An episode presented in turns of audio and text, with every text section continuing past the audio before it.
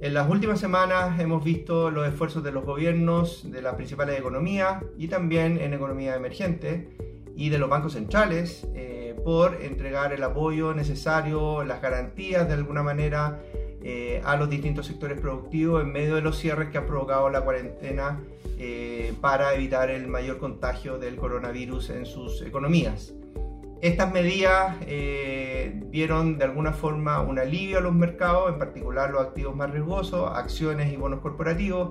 eh, y de alguna forma esas valorizaciones tuvieron un repunte eh, relativamente importante en, las últimas, en la última semana. de continuar la contención del, del, del, del, virus en esta economía, lo que debiéramos esperar es que las medidas que han ido adoptando eh, los distintos gobiernos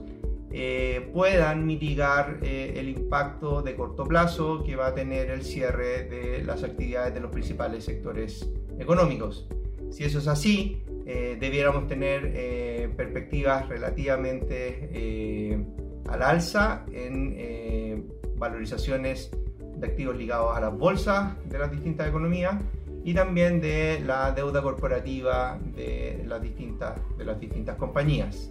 Eh, ¿De qué va a depender eh, cuál es eh, el periodo en el que la recuperación de estos precios de activos se, se, da de una manera más sostenida?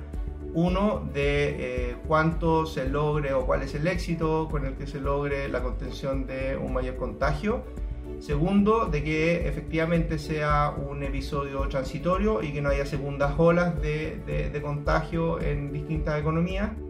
Y tercero, de que de alguna forma las medidas que están aportando los gobiernos y los bancos centrales permitan que las compañías logren eh, eh, sobreponerse de manera relativamente rápida a el shock eh, que está implicando en particular en el segundo trimestre del año el contagio y propagación de este virus. Gracias.